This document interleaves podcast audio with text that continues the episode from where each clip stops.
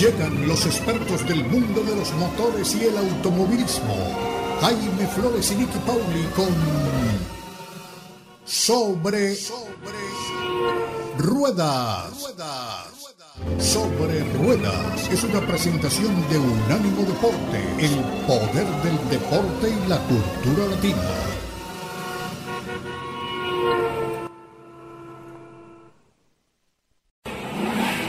Sobre Rueda. Sobre Rueda. El programa donde rugen los motores. Todo bajo la lupa especializada de Jaime Flores y Nicky Paul. Con todo el análisis sobre el automovilismo en el mundo y la industria automotriz. Unánimo Deportes presenta Sobre Rueda. Sobre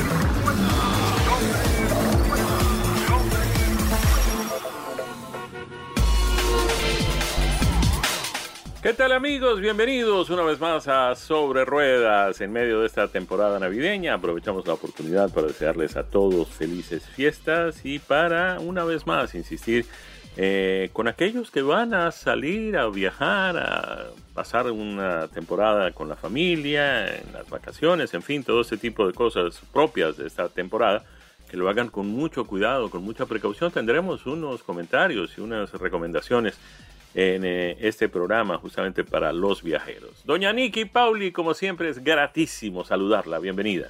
Saludos Jaime, saludos amigos, ¿cómo están? Feliz de compartir con cada uno de ustedes en este domingo en el que no tenemos Fórmula 1, no tenemos mayor actividad en las pistas del mundo, pero definitivamente las noticias no se detienen.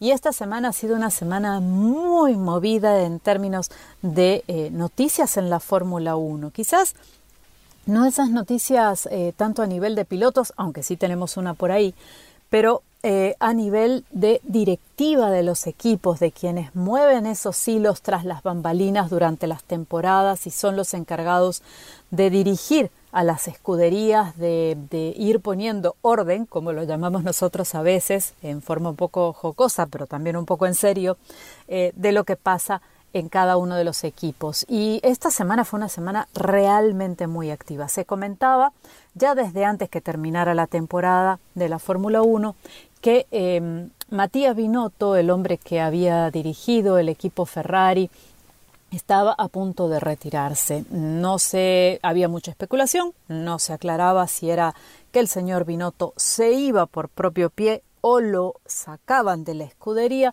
Lo cierto es que se ha confirmado eh, que Matías Binotto se iba e inmediatamente la escudería Ferrari ha anunciado de manera oficial la contratación de Frédéric Vasseur, un señor que viene de dirigir em, al equipo Alfa Romeo en la Fórmula 1, un hombre con muchísima experiencia dentro del automovilismo y que tomará el cargo, posesión de ese nuevo cargo, el 9 de enero. Mientras tanto, eh, no, no, tiene la posibilidad, digamos, de tomar eh, acciones. Así que habrá que esperar en el caso de Ferrari hasta enero. En el caso de McLaren, el mismo día, y prácticamente con, diría yo, casi minutos de diferencia, eh, la gente de McLaren anunció la marcha de Andrea Seidel, el alemán deja el equipo británico y Andrea Stella pasa a ocupar esas funciones con efecto inmediato. ¿Qué pasa con Andrea Seidel? Andrea Seidel pasa a liderar Sauber, que, escúchenlo bien, está en transición a convertirse en Audi.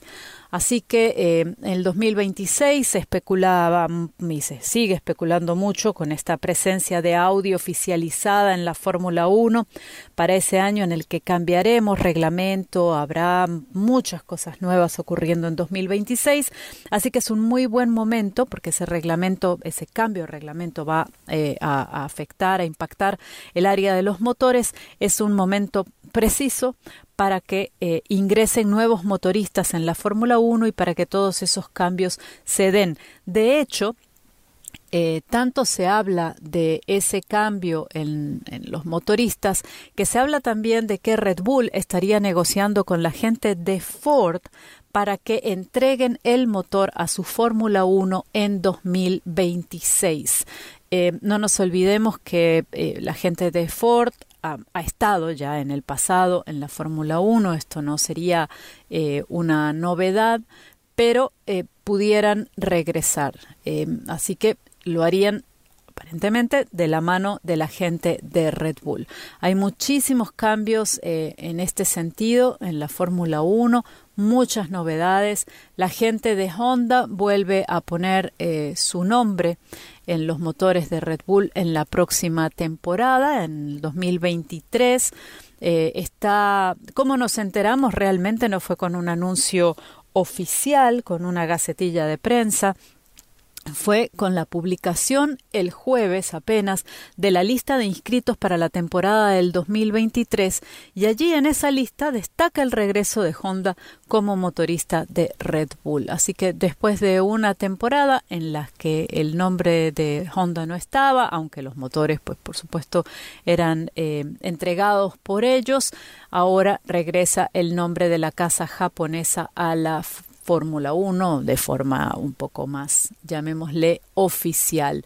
Otro cambio en la Fórmula 1 esta semana es el que tiene que ver con Mick Schumacher, el hijo del eh, múltiple campeón mundial Michael Schumacher. Mick eh, ya lo habíamos hablado, lo habíamos conversado anteriormente, salía del equipo Haas que decía eh, no lo tenemos más en nuestras filas, lo vamos a reemplazar, desafortunadamente tenemos que dejarlo ir y la gente de Ferrari había confirmado luego su salida eh, de la Academia Ferrari o de lo que se llamaría algo así como el Ferrari Junior Team, que es un una cantidad de privilegios que tienen los pilotos que forman parte, pues los apoyan de distintas maneras, con entrenamientos, a veces de algún apoyo financiero, pero pues uno decía, bueno, Mick Schumacher sin el apoyo de Haas, sin el apoyo de Ferrari, que además fue quien respaldó ese ingreso a Haas financieramente, eh, pues se queda fuera de la Fórmula 1. Y sin embargo,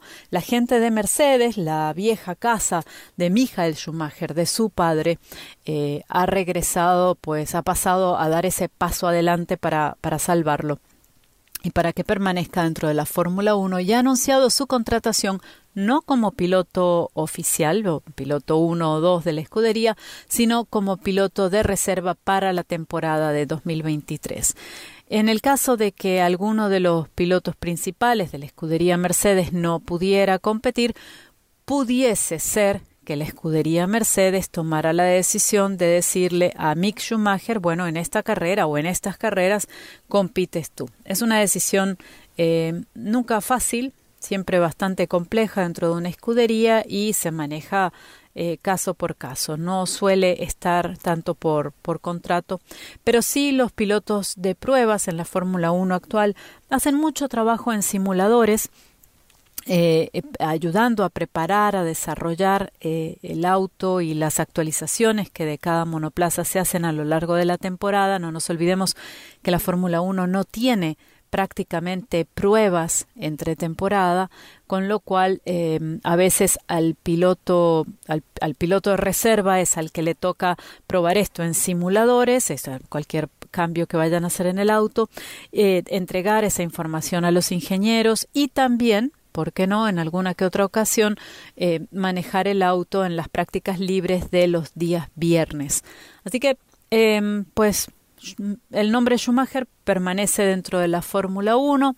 Eh, Mick Schumacher, por supuesto, muy contento de estar eh, asociado con, con, gente con la que estuvo asociado su padre, primero con Ferrari y ahora con la gente de Mercedes.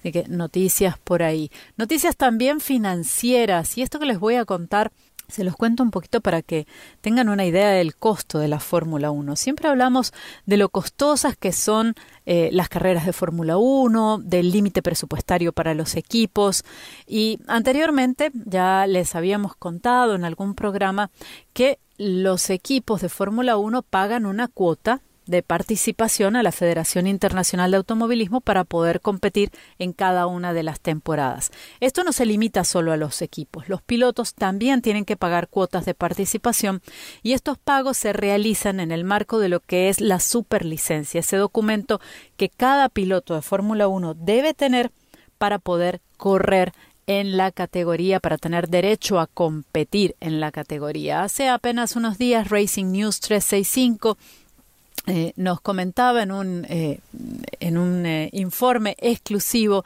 el costo de lo que van a tener que pagar los pilotos.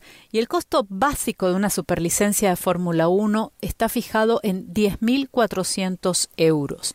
Además de eso, cada piloto debe pagar 2.100 euros por cada punto que haya obtenido, en este caso en la temporada 2022. Esto quiere decir que mientras más exitoso sea un piloto, más es el pago que tiene que hacer por esa superlicencia.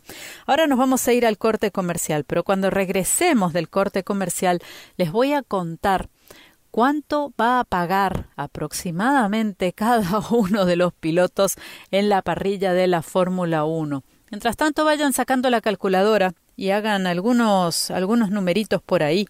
¿Cuánto creen ustedes que va a estar pagando Max Verstappen para tener una superlicencia el próximo año.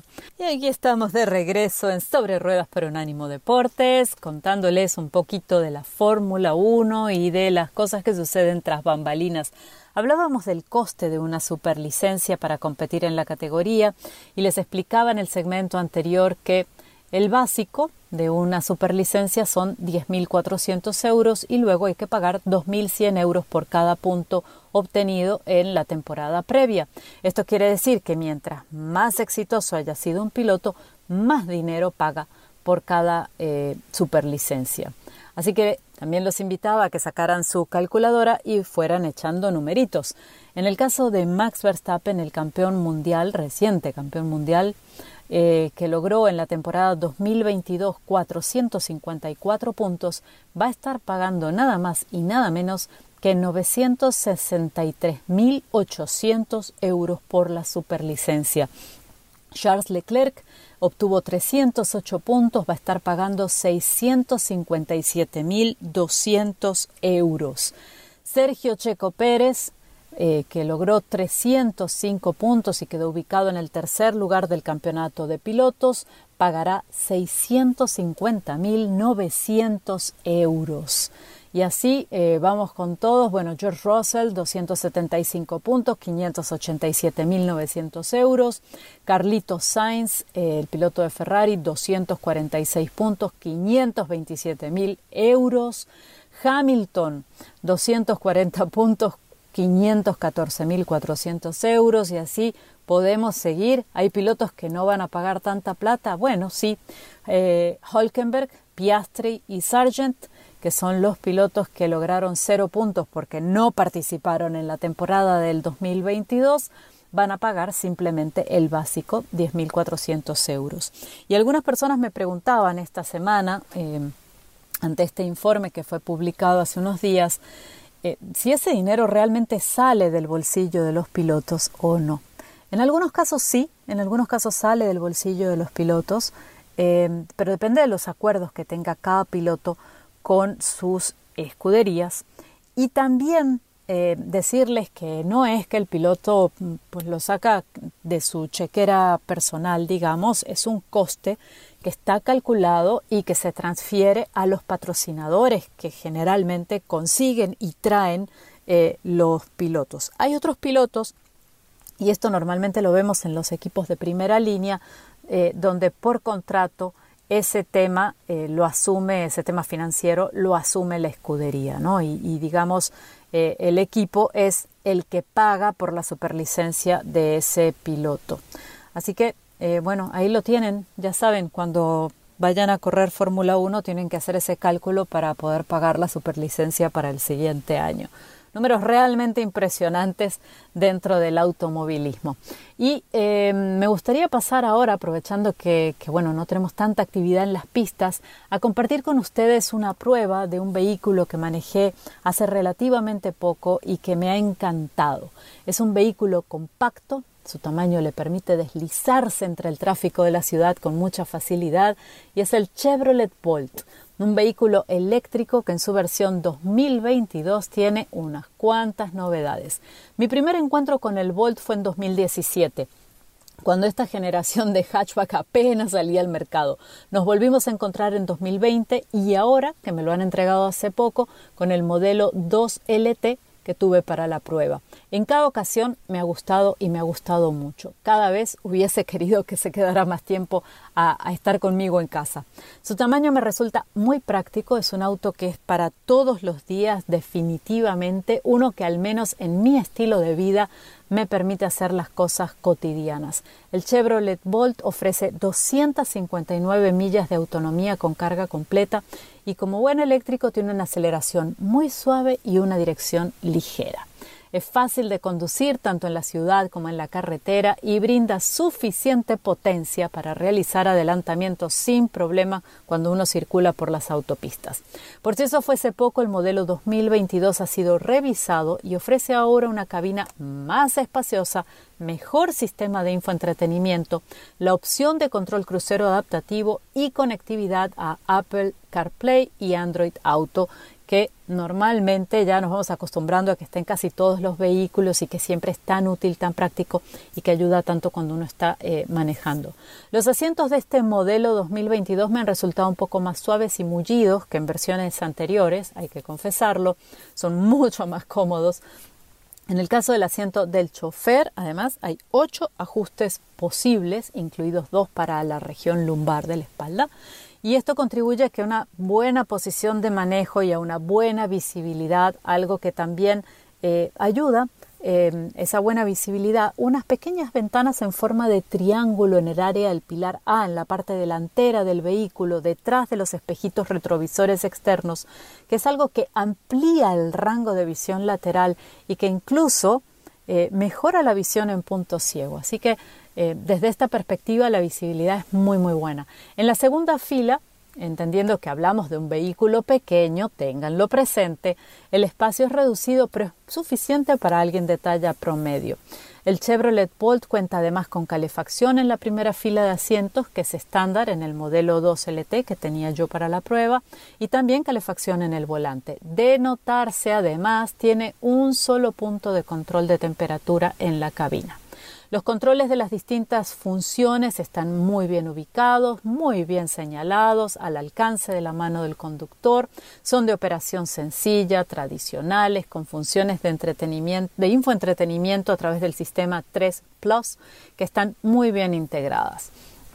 Em, a ver, el selector de marchas, ¿qué más les puedo contar? Porque sí, sí hay muchas cositas en este auto. El selector de marchas es una hilera de botones que se activan empujando hacia arriba o hacia abajo. Y el panel digital de instrumentos, que está tras el volante, el clúster digital, ofrece la posibilidad de configurarlo con la data de información de la batería o de la eficiencia en el manejo para que uno pueda visualizar esa información a gusto. El diseño de la cabina permite contar además con espacios para apoyar bebidas, para guardar objetos pequeños e incluso la cajuelita que está, el cajoncito que está entre los dos asientos delanteros es relativamente pequeña y estrecha, pero sorprende por la profundidad. Así que una cosa compensa la otra. El móvil tiene su propio espacio para recarga inalámbrica, hay un área rectangular pequeña en el espacio que separa los asientos delanteros que sirve perfectamente además para colocar la llave, en este caso el clicker del Bolt. El área de carga tras los asientos para aquellas personas que deban llevar eh, algunos paquetes o un bolso, Em, es de 16.6 pies cúbicos. Si uno lo desea, los asientos de la segunda fila pueden abatirse y ese espacio se amplía. Y además en el maletero hay un doble piso que es para guardar los cables de recarga, que perfectamente sirve también para colocar algún objeto pequeño adicional. La pantalla táctil, que es algo que me preguntan mucho, es de 10.2 pulgadas en alta definición, con gráficas en colores claros y bien definidos. Los puertos USB en este vehículo los hay tipo A y tipo C. Hay, por supuesto, conectividad Bluetooth y el rango de autonomía, les decía, 259 millas con una sola carga completa, lo que lo ubica entre los mejores del segmento en el mercado. Eh, lo, hay en dos modelos, el 1LT y el 2LT, que fue el que tuve yo. Y eh, a ver, ¿qué más les puedo contar de este vehículo? Arranca en los 31.500 dólares. y el modelo que tuve para la prueba, que les repito era el 2LT, incluyendo los opcionales, llegaba a los 36.560 dólares. Realmente se los recomiendo, vayan al concesionario, échenle una miradita, pruébenlo, no tienen que creernos, como les decimos siempre, todo lo que nosotros les contamos. Recuerden que un vehículo es algo muy personal, algo que se tiene que adaptar al estilo de vida de cada uno, al presupuesto de cada uno y a lo que cada uno de nosotros está buscando de distintos segmentos. Así que el Chevrolet Bolt 2022 se los recomiendo, vayan a probarlo y después me pueden escribir por arroba media racing en eh, Twitter y me cuentan a ver qué tal les fue. Aquí estamos de nuevo con ustedes, iniciando otro segmento de esta edición de hoy de Sobre Ruedas a través de Unánimo Deportes, en temporada ya prácticamente navideña. Nos estamos preparando pues para la celebración del eh, aniversario del nacimiento de Jesús allí en ese portal de Belén. Estamos acercándonos también al inicio de un nuevo año, el año 2023, y estamos pues también acercándonos a la llegada del invierno, que debe estar llegando justamente esta semana. Eh, para quienes vivimos aquí en el sur del país, en el estado de la Florida, pues esto no marca una diferencia muy grande, pero ya nuestros amigos, nuestros oyentes, eh, nuestros muy apreciados radioescuchas, pues están atravesando temporadas invernales en buena parte del norte del país y en algunas zonas del noroeste, particularmente de la Unión Americana, donde ya pues las eh, temporadas invernales han comenzado a hacerse notar. A ver, viajamos, viajamos y viajamos eh, tanto en carro, obviamente en este programa lo que nos ocupa es lo que tiene que ver con los carros, pero hay ciertas cosas de los viajes, independiente de que sean, independientemente de que sean en carro, de que sean en avión o en tren o en lo que sea, pues hay ciertas particularidades eh, que son comunes. Hay ciertas cosas que debemos tener en cuenta y como lo decimos siempre, eh, hay que planear, ¿no? Hay que estar preparados, hay que prevenir ciertas cosas que pueden suceder y eso se logra pues haciendo un plan eh, para cada uno de nuestros viajes. Me crucé por estos días leyendo mm, cosas allí en los diferentes medios de comunicación con una lista de 10 recomendaciones que hace una periodista muy reconocida en este tema de los viajes, editora de revistas especializadas, eh, justamente para mm, eh, este tipo de cosas. Es Julia Hammond, mm, editora, escritora de temas de viajes, y ella dice que son 10 recomendaciones básicas que uno tiene que tener en cuenta antes de viajar. La primera de ellas, si usted tiene mascotas, mm, prepárese para eso, ¿no? ¿Qué va a hacer con su mascota? ¿Se la va a dejar a algún vecino, algún amigo, algún pariente? ¿Se le va a dejar a un hotel o uno de esos sitios donde le cuidan su mascota? ¿La va a llevar con usted? Tome una decisión con respecto a qué va a suceder con su mascota, porque obviamente si la va a dejar en un hotel o si la va a dejar con amigos, en fin, eh, tiene que preparar las cosas a las que está esa mascota acostumbrada, su colchón, su cama, el sitio donde duerme, en fin, su comida, el eh, recipiente donde come y todo lo demás. Eso sí se queda, pero también si se va con usted, todo ese tipo de cosas tienen que estar previstas antes de iniciar el viaje. De manera que pues la mascota no la deje para última hora, no se olvide de ella. Otra cosa importantísima, y es una recomendación que yo no había tenido en cuenta, y es hacerle un backup, es decir, guardar la información que usted tiene en esos eh, dispositivos móviles con los que va a viajar. ¿Qué pasa si se le pierde el teléfono? A mí se me quedó una vez en un Uber el eh, teléfono celular y eso fue una verdadera tragedia. Eh, de manera que pues haga un backup de esto, bien sea en la nube o bien sea en su computador o bien sea en un disco duro portátil, donde sea, pero guarde un backup de su tableta, de su teléfono celular, de su computador por si, eh, no lo quiera Dios, en el camino durante el viaje se le pierde uno de esos dispositivos, pues usted tenga la información debidamente guardada.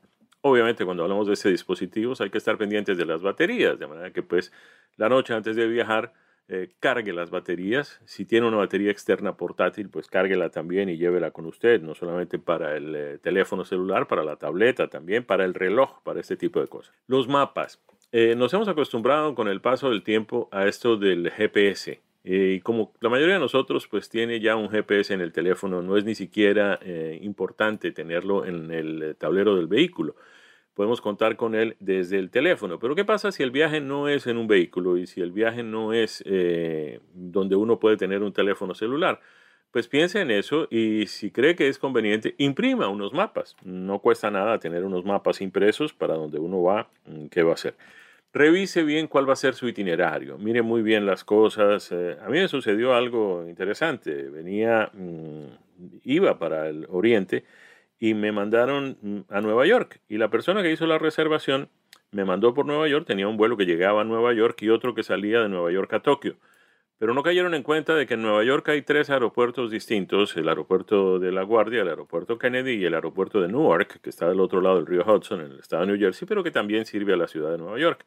Pues bien, yo llegaba al aeropuerto de Newark y tenía una conexión de poco más de una hora en el aeropuerto de Kennedy. No existe la menor posibilidad de que uno llegue en menos de una hora de Newark a Kennedy. Pero si uno no prevé este tipo de cosas y si uno no revisa este tipo de itinerarios, pues puede tener dificultades, tanto en los viajes en avión como en los viajes en automóvil también. Lleve dinero en efectivo, eh, no una cantidad muy grande, pero sí es importante tener dinero en efectivo porque uno nunca sabe cuándo un cajero automático no está disponible o cuando no funciona con el banco de uno o cuando, en fin, lleve 40, 50, 60 dólares, nada del otro mundo tampoco, pero tenga algo de dinero en efectivo en su billetera cuando usted viaja. Las medicinas, importantísimo. Quienes tenemos que estar tomando medicinas eh, por la mañana y por la tarde, es importante que llevemos estas cajitas plásticas que vienen pues en cubitos donde uno pone las eh, que se va a tomar por la mañana y las que se va a tomar por la tarde y lleva varios de estos eh, em, recipientes con todas las pastillas que tiene que tomar. Si tiene jarabes y otro tipo de cosas, líquidas, gotas, en fin, todo este tipo, verifique que esos recipientes donde los lleva estén suficientemente bien sellados para que no va a tener usted un eh, accidente con uno de estos eh, productos. Llévelos en bolsas plásticas también. Tenga en cuenta que muchas veces dentro de la maleta Además, no es recomendable llevar las medicinas dentro de la maleta de viaje que usted factura en el momento de llegar al aeropuerto, porque si por alguna razón se retrasa la entrega de esa maleta, usted no va a tener las medicinas para los próximos días mientras aparece esa maleta, de manera que pues lleve esto en su equipaje de mano, pero llévelo suficientemente bien sellado, porque a veces los cambios de altura dentro del avión, usted sabe que la cabina de los aviones es presurizada, el piloto antes de emprender el vuelo presuriza la cabina y a veces ese cambio de presión del sitio donde uno está, la presurización del avión y este tipo de cosas pueden eh, de alguna manera complicar las cosas con ciertos recipientes y va a tener usted ahí un, problema eh, con sus medicinas regadas. Empáquelas bien, selle muy bien eh, en una bolsa de estas, un Ziploc, una cosa de estas, pues tenga mm, la precaución de llevar sus medicinas. Recuerde muy bien lo que empaca Recuerde muy bien para dónde va. Si usted va para una zona de playa, no olvide llevar sus zapatillas, no olvide llevar su traje de baño, no olvide llevar todas estas cosas que va a necesitar allí. Piense muy bien eh, cuáles son las actividades que va a hacer durante los días que va a estar de viaje y lleve la ropa y los eh, mm, eh, aditivos, las cosas que usted va a necesitar, en fin, los accesorios eh, mm, apropiados para las actividades que usted va a tener durante el viaje. Si va a subir montañas, los zapatos apropiados, en fin, si va a ir a la nieve y al, y al frío, lleve el abrigo suficiente y ese tipo de cosas. Empaque bien sus eh, maletas. Em, muchas personas recomiendan enrollar la ropa para justamente darle mayor eficiencia y mayor rendimiento al eh, mm, espacio que tiene eh, en las valijas. De manera que pues trate de, llenar muy bien su valija. Eh, las cosas que lleva los zapatos, llévelos en una bolsa plástica por si acaso se ensucian por el camino, no ensucian el resto de su ropa, en fin, todo ese tipo de cosas. hágalo muy bien y hágalo teniendo en cuenta cuáles son los días que va a estar fuera para el día tal voy a usar esto, para el otro día vamos a usar esto, el día tercero tenemos tal actividad, así que vamos a tener que usar estos zapatos, en fin, todo ese tipo de cosas. Otra eh, recomendación que me parece muy interesante es dormir muy bien la noche antes del viaje. Tómese su tiempo, duerma bien, descanse bien y disfrute el viaje. Si el viaje es en eh, automóviles, pues otra vez vamos a insistir en esto de la seguridad. El próximo fin de semana les tendremos eh, recomendaciones especiales de cómo preparar su vehículo para viajar en carretera sin tener dificultades en el camino. Nos vamos, cumplimos compromisos y regresamos con más porque tenemos para compartir con ustedes impresiones de manejo de un par de vehículos interesantes que hemos tenido la suerte de conducir por estos días, el Nissan Armada y el Toyota GR86. Y dando vuelta y vuelta en este circuito llamado sobre ruedas, hemos llegado a nuestra cuarta vuelta, el cuarto segmento del programa, en el que Jaime, como siempre, nos va a contar qué vehículos ha tenido la oportunidad de conducir. Ya les hablé yo de mi Chevrolet Volt. Jaime, ¿qué nos tienes que contar tú? ¿Qué has estado manejando por estos días? Muchas gracias, Nicky. Sí, efectivamente hemos tenido la suerte de conducir un par de vehículos en las últimas semanas que nos parecen muy interesantes, obviamente, una vez más, cada uno en su segmento y son segmentos bastante diferentes. Yo quiero comenzar hablando de uno de los vehículos eh, utilitarios deportivos de gran tamaño más populares en los Estados Unidos. Me estoy refiriendo al Nissan Armada. El Nissan Armada es un, utilitario deportivo de tamaño muy grande, muy grande. Es tal vez el vehículo más grande de la marca japonesa Nissan eh, que se comercializa en los Estados Unidos. Es, eh, como hemos eh, comentado en otras oportunidades, el resultado de esta tendencia que dio origen a los utilitarios deportivos. Es decir, era convertir un pickup de gran tamaño, en este caso el Nissan Titan, en un vehículo utilitario que tuviera capacidad para 5 hasta 7 pasajeros en algunos casos, pero que esa parte de atrás, esa parte del platón, de la cama del pickup, se convirtiera en una cabina de un vehículo con aire acondicionado, con eh, todas las comodidades y el confort al que estamos acostumbrados en los sedanes y en los vehículos utilitarios, obviamente, que transportan pasajeros. El ánimo del eh, fabricante japonés Nissan era competir con algunos productos que ya existían en el mercado. Es el caso, por ejemplo, en General Motors del Suburban, del Tahoe, en Ford del Navigator, eh, de Lincoln, perdón. En el caso de Ford estaríamos hablando de los vehículos eh, más grandes que el Explorer, el caso del Expedition. Hubo una época en que había uno inclusive mucho más grande, además, que era el Excursion, que pues ya ha sido descontinuado.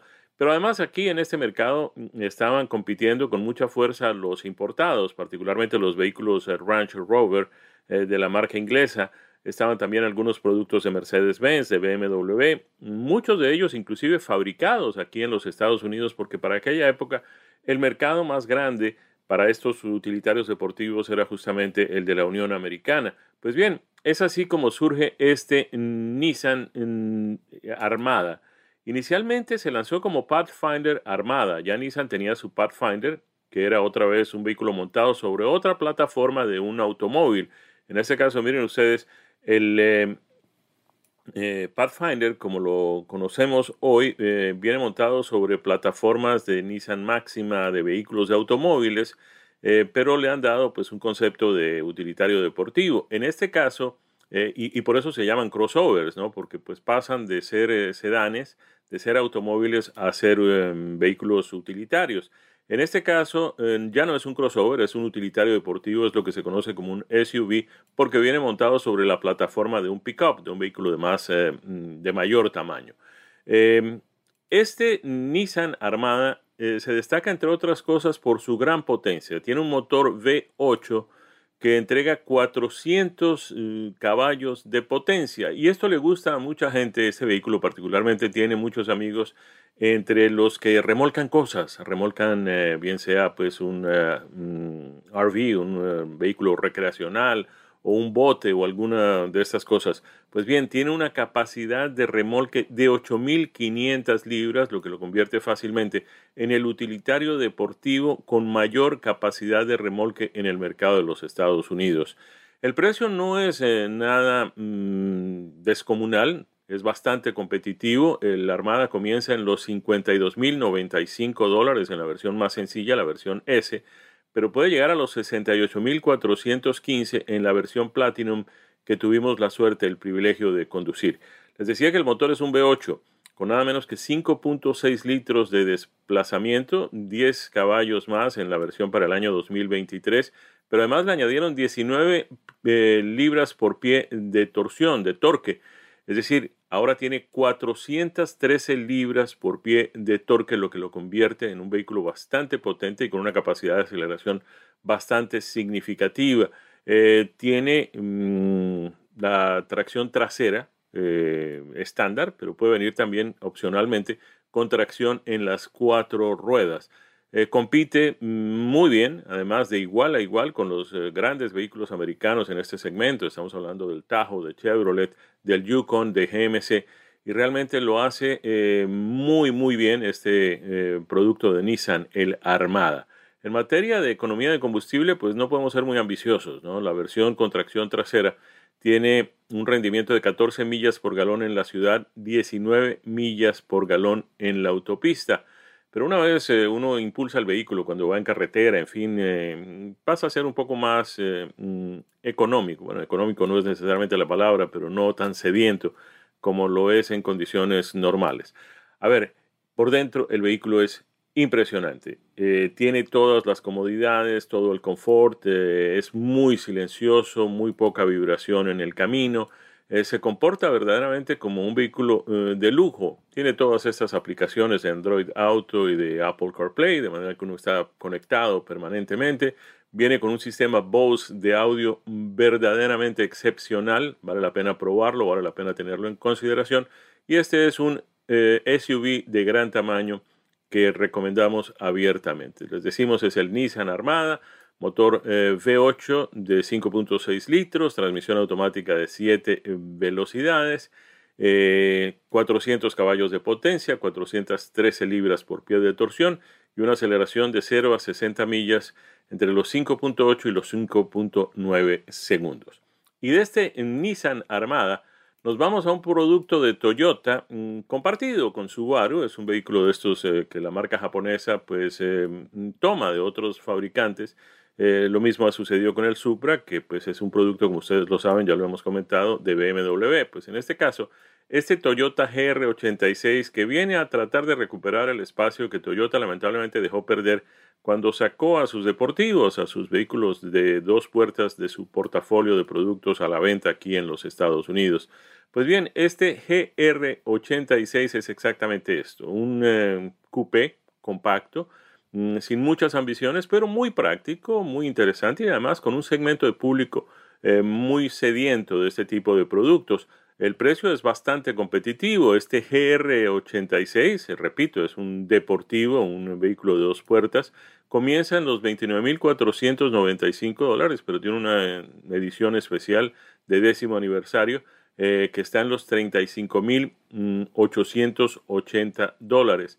En cuanto a qué equipa este producto, pues bien, es un eh, motor de Subaru. Eh, los motores de Subaru, ustedes lo saben, la mayoría de ellos pues son de cuatro cilindros horizontalmente opuestos, un motor del tipo Boxer. Eh, la aceleración es bastante interesante, 0 a 60 millas en 6.2 segundos. Tiene mm, un desplazamiento de 2.4 litros en este motor de cuatro cilindros, repito, horizontalmente opuestos y entrega 228 caballos. La transmisión estándar es manual de 6 velocidades y está eh, disponible como opcional una transmisión automática de 6 eh, velocidades. Obviamente perdemos ahí una fracción de segundo en la aceleración cuando la transmisión es automática, pero de todas maneras pues sigue siendo bastante competitivo, bastante eh, sorprendente, por decirlo de alguna forma, para un vehículo de ese tamaño y además con este motor tan mm, eh, pequeño, por decirlo de alguna forma, no es un motor muy ambicioso, 2.4 litros. A ver, ¿qué más les podemos decir sobre ese vehículo? Ya hablamos del precio. El que probamos eh, estaba en el orden de los 31.325 dólares. Es un coupé de dos puertas con capacidad para dos pasajeros. En materia, les habíamos dicho que la transmisión pues, es manual eh, o automática como opcional de seis velocidades. en cuanto al consumo de combustible con la transmisión automática, está en eh, combinado de 22 millas por galón, 20 millas por galón en la ciudad, 27 millas por galón en la autopista. Miren ustedes, con la transmisión mm, automática, este rendimiento sube mm, un tanto. Eh, puede estar en un eh, combinado de 25 comparado con 22 con la transmisión manual. Y en cuanto a ciudad, 20 con la transmisión manual, 21 con la transmisión automática. En la autopista, 27 millas por galón con transmisión manual, 31 millas por galón con transmisión automática. Les habíamos dicho que la aceleración en la transmisión manual 5.4 segundos de 0 a 60 millas, con transmisión automática 6.1 segundos. Muy interesante, vehículo bien recomendable este Toyota GR86. Y así llegamos al final de nuestro programa por el día de hoy. Los invitamos para que estén de nuevo con nosotros el próximo fin de semana con una edición más de Sobre Ruedas a través de Unánimo Deportes. A nombre de nuestro equipo, Daniel Forni en la producción y en los controles, Nicky Pauli y ese servidor Jaime Flores, les deseamos a todos una semana muy productiva. Hasta el próximo domingo. Felicidades. Esto ha sido Sobre Ruedas, una presentación de Unánimo Deportes.